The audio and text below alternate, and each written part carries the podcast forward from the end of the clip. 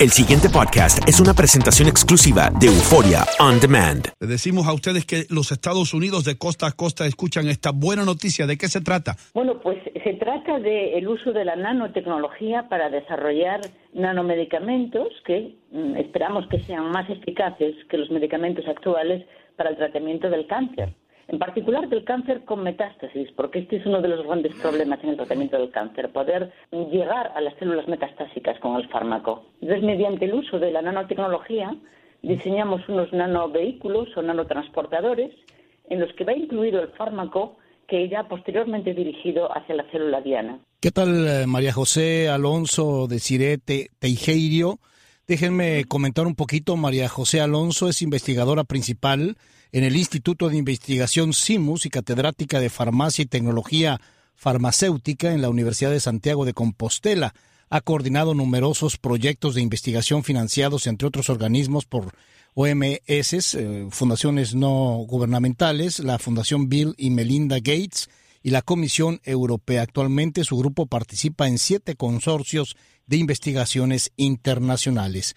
Desiree Teijeiro eh, Osorio, doctora en farmacia y tecnología farmacéutica por la Universidad también de Santiago de Compostela, con más de 16 años de experiencia tanto en el sector público como privado en la investigación y desarrollo de eh, este tipo de formulaciones. Y bueno, María José Desiré, le saluda Max Aub. Eh, yo he tenido mucho contacto con la información de lo que es la nanotecnología. Alguna vez lo comentábamos en este espacio y realmente es el futuro, pero realmente el presente. La nanotecnología es eh, el siguiente eh, paso para llegar tan lejos como se pueda. Lo decíamos, un nanómetro es del tamaño diez mil veces más pequeño que la punta de un cabello, para que tengamos una idea más concreta. Y estos conductores que ustedes ah, eh, han desarrollado para combatir el cáncer es solo el principio, me imagino, de muchas otras formas en que el ser humano podrá encontrar curas. En efecto, la nanotecnología es una herramienta más que duda cabe y lo que es fundamental en esta, en esta herramienta, la nanotecnología, es el hecho de que utilizando fármacos que ya están comercializados, eh, en quimioterapia, por ejemplo, podemos mejorarlo sustancialmente eh, en base a una reducción de su toxicidad y un aumento de su eficacia, como decía anteriormente, facilitando su llegada a las células metastásicas. Entonces, esta tecnología nos permite no solamente mejorar lo que ya tenemos, sino también aplicarla a nuevas moléculas, como es el caso de la inmunoterapia, anticuerpos monoclonales, etcétera. Doctora, para, para que el común entienda, porque la verdad es que la ciencia es, para nosotros quizás eh, eh, es difícil de comprenderla. Eh, según ya las prácticas que ustedes han realizado, ¿hasta dónde ha llegado este avance? Bueno, existen varios medicamentos, nanomedicamentos ya en el mercado, en concreto para el tratamiento del cáncer y de otras enfermedades, y básicamente a lo que se ha llegado es que se reduce la toxicidad de los fármacos citotóxicos, quimioterapia. Se reduce porque eh, efectivamente el fármaco se acumula más en el órgano diana, en el tejido diana.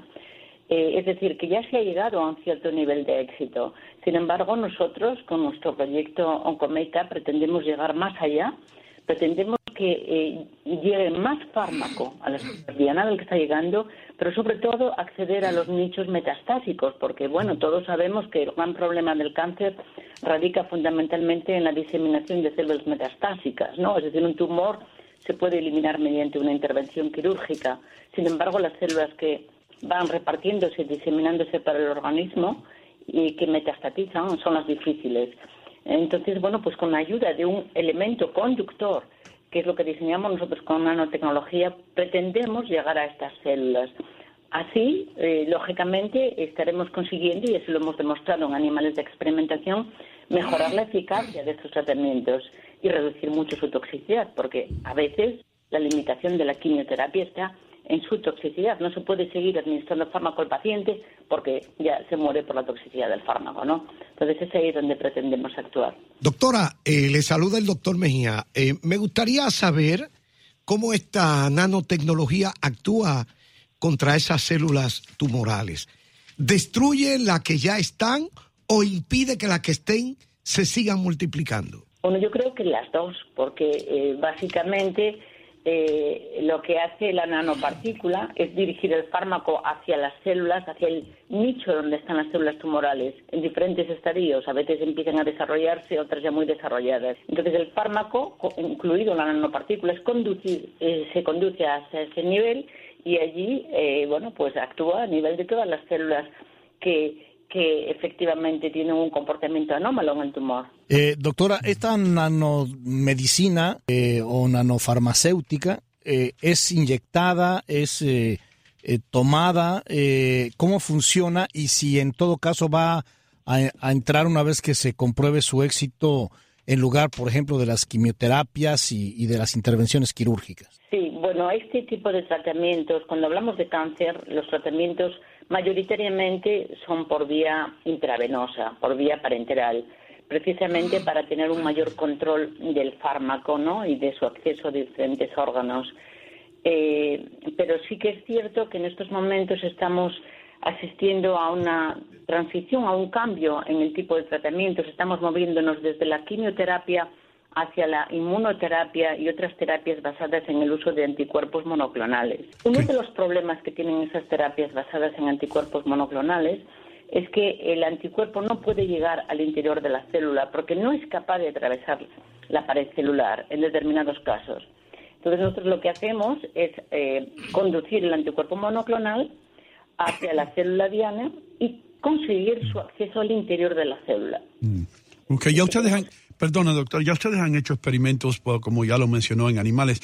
¿Y, cuáles son sus perspectivas al respecto? ¿Van, van a tener esto listo eh, y, para probarlo en seres humanos? ¿Y en qué país cree usted? Sabemos lo rígido que es el FDA en los Estados Unidos. Eh, ¿Cuáles son las proyecciones? ¿Dónde se, se va a usar primero esto? Eh, bueno, eh, como sabéis, el, desarrollo farmacéutico es un camino largo. Ahora mismo estamos en el proceso de, validar la tecnología en distintos modelos animales, aparte de los que ya hemos probado, seguir probando modelos tumorales.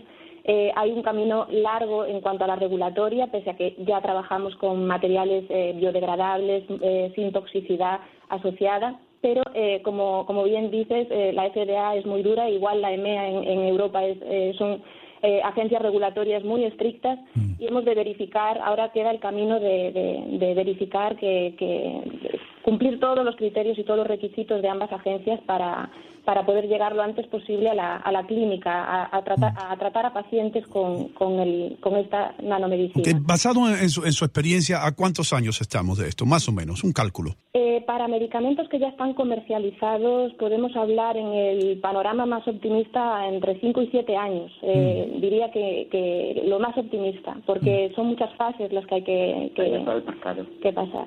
Entendemos que estamos hablando ahora con la doctora eh, Desiree Teijeiro Osorio, ¿cierto? Exacto. Doctora, em, ¿este tratamiento es costoso eh, en comparación a lo que ya hoy existe? En comparación a lo que existe, eh, no, no creemos que, vaya a ser muy costoso. Obviamente, pues eh, los costes de desarrollo, la industria en un momento dado, pues tiene que, claro, que intentar em, recuperar rentabilidad y, demás. Nosotros eh, está claro que lo que vamos a llegar es lo más lejos que podamos hasta que una industria que es la, que tiene la, capacidad real de llevar esto al mercado pueda eh, captarlo y, llevarlo donde. Sí, pero para, para un paciente que decide, em, en el caso en el que ya sea eh, un, hecho, una realidad, irse por, por esta vía, ¿va a pagar más eh, con, con, este tratamiento o con el tradicional que se, que se entiende hasta, hasta, este momento? ¿Va a pagar menos, más o, igual? ¿O están un poco parejos? ¿Qué tan caro va a ser, pues?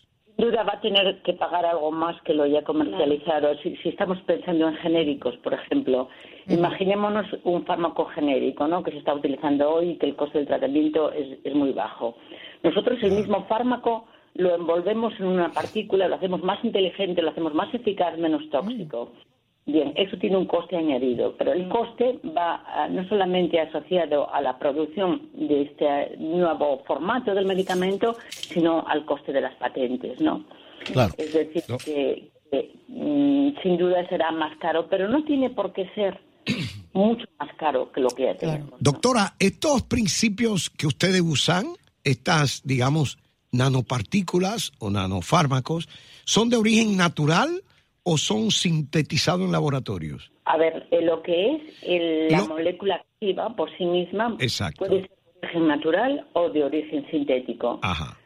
Lo que hacemos nosotros es envolver a esa molécula con biomateriales que también pueden ser de origen natural o sintético. Por ejemplo, utilizamos el ácido hialurónico, que es de origen natural, también utilizamos polietilenglicol, que es sintético. Es decir, que combinamos ambas fuentes, ambos tipos de origen, dependiendo de las propiedades que estemos buscando finalmente. Esto estaría dirigido a todo tipo de cáncer o a cánceres específicos. Pancreáticos. Eh, hasta ahora hemos probado en, en cáncer, en cáncer de páncreas y cáncer de, de pulmón, con muy buenos resultados de acumulación a nivel tumoral, a nivel de células metastásicas y de reducción de- del tumor, comparado siempre con, con los, con las referencias comerciales ahora mismo y siempre con mejores resultados, desde luego. Ya. Mm. Dentro de Pero lo puede aplicarse a otros cánceres eventualmente más adelante. Podemos probar, sí, por supuesto, de hecho es, es- uno de los objetivos.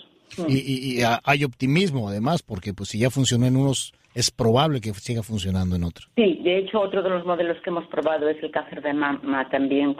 Y sí creemos, o sea, nosotros hemos empezado por los cánceres más agresivos que al día de hoy tienen un peor pronóstico, como es el de pulmón o el de páncreas, pero creemos que la tecnología podría ser aplicable a otros tipos de cánceres. No, no vemos una limitación. Mm, den- dentro de los animales usados, ¿cuáles fueron los donde encontraron mejores resultados? Bueno, muy buenos resultados en cáncer de pulmón, en cáncer de, de páncreas y en cáncer de mama también. Eh, ¿En qué animales? Eh, creo que era lo que preguntaba ahí, ¿no? ¿Qué tipo de animal? Sí, el, el modelo animal que, que regulatoriamente es aceptable en este estadio es el, el ratón. El ratón con un desarrollo tumoral, que luego el tumor se puede desarrollar según diferentes, con células humanas o con células de, de ratón. Hemos probado ya varios modelos, siempre en ratón.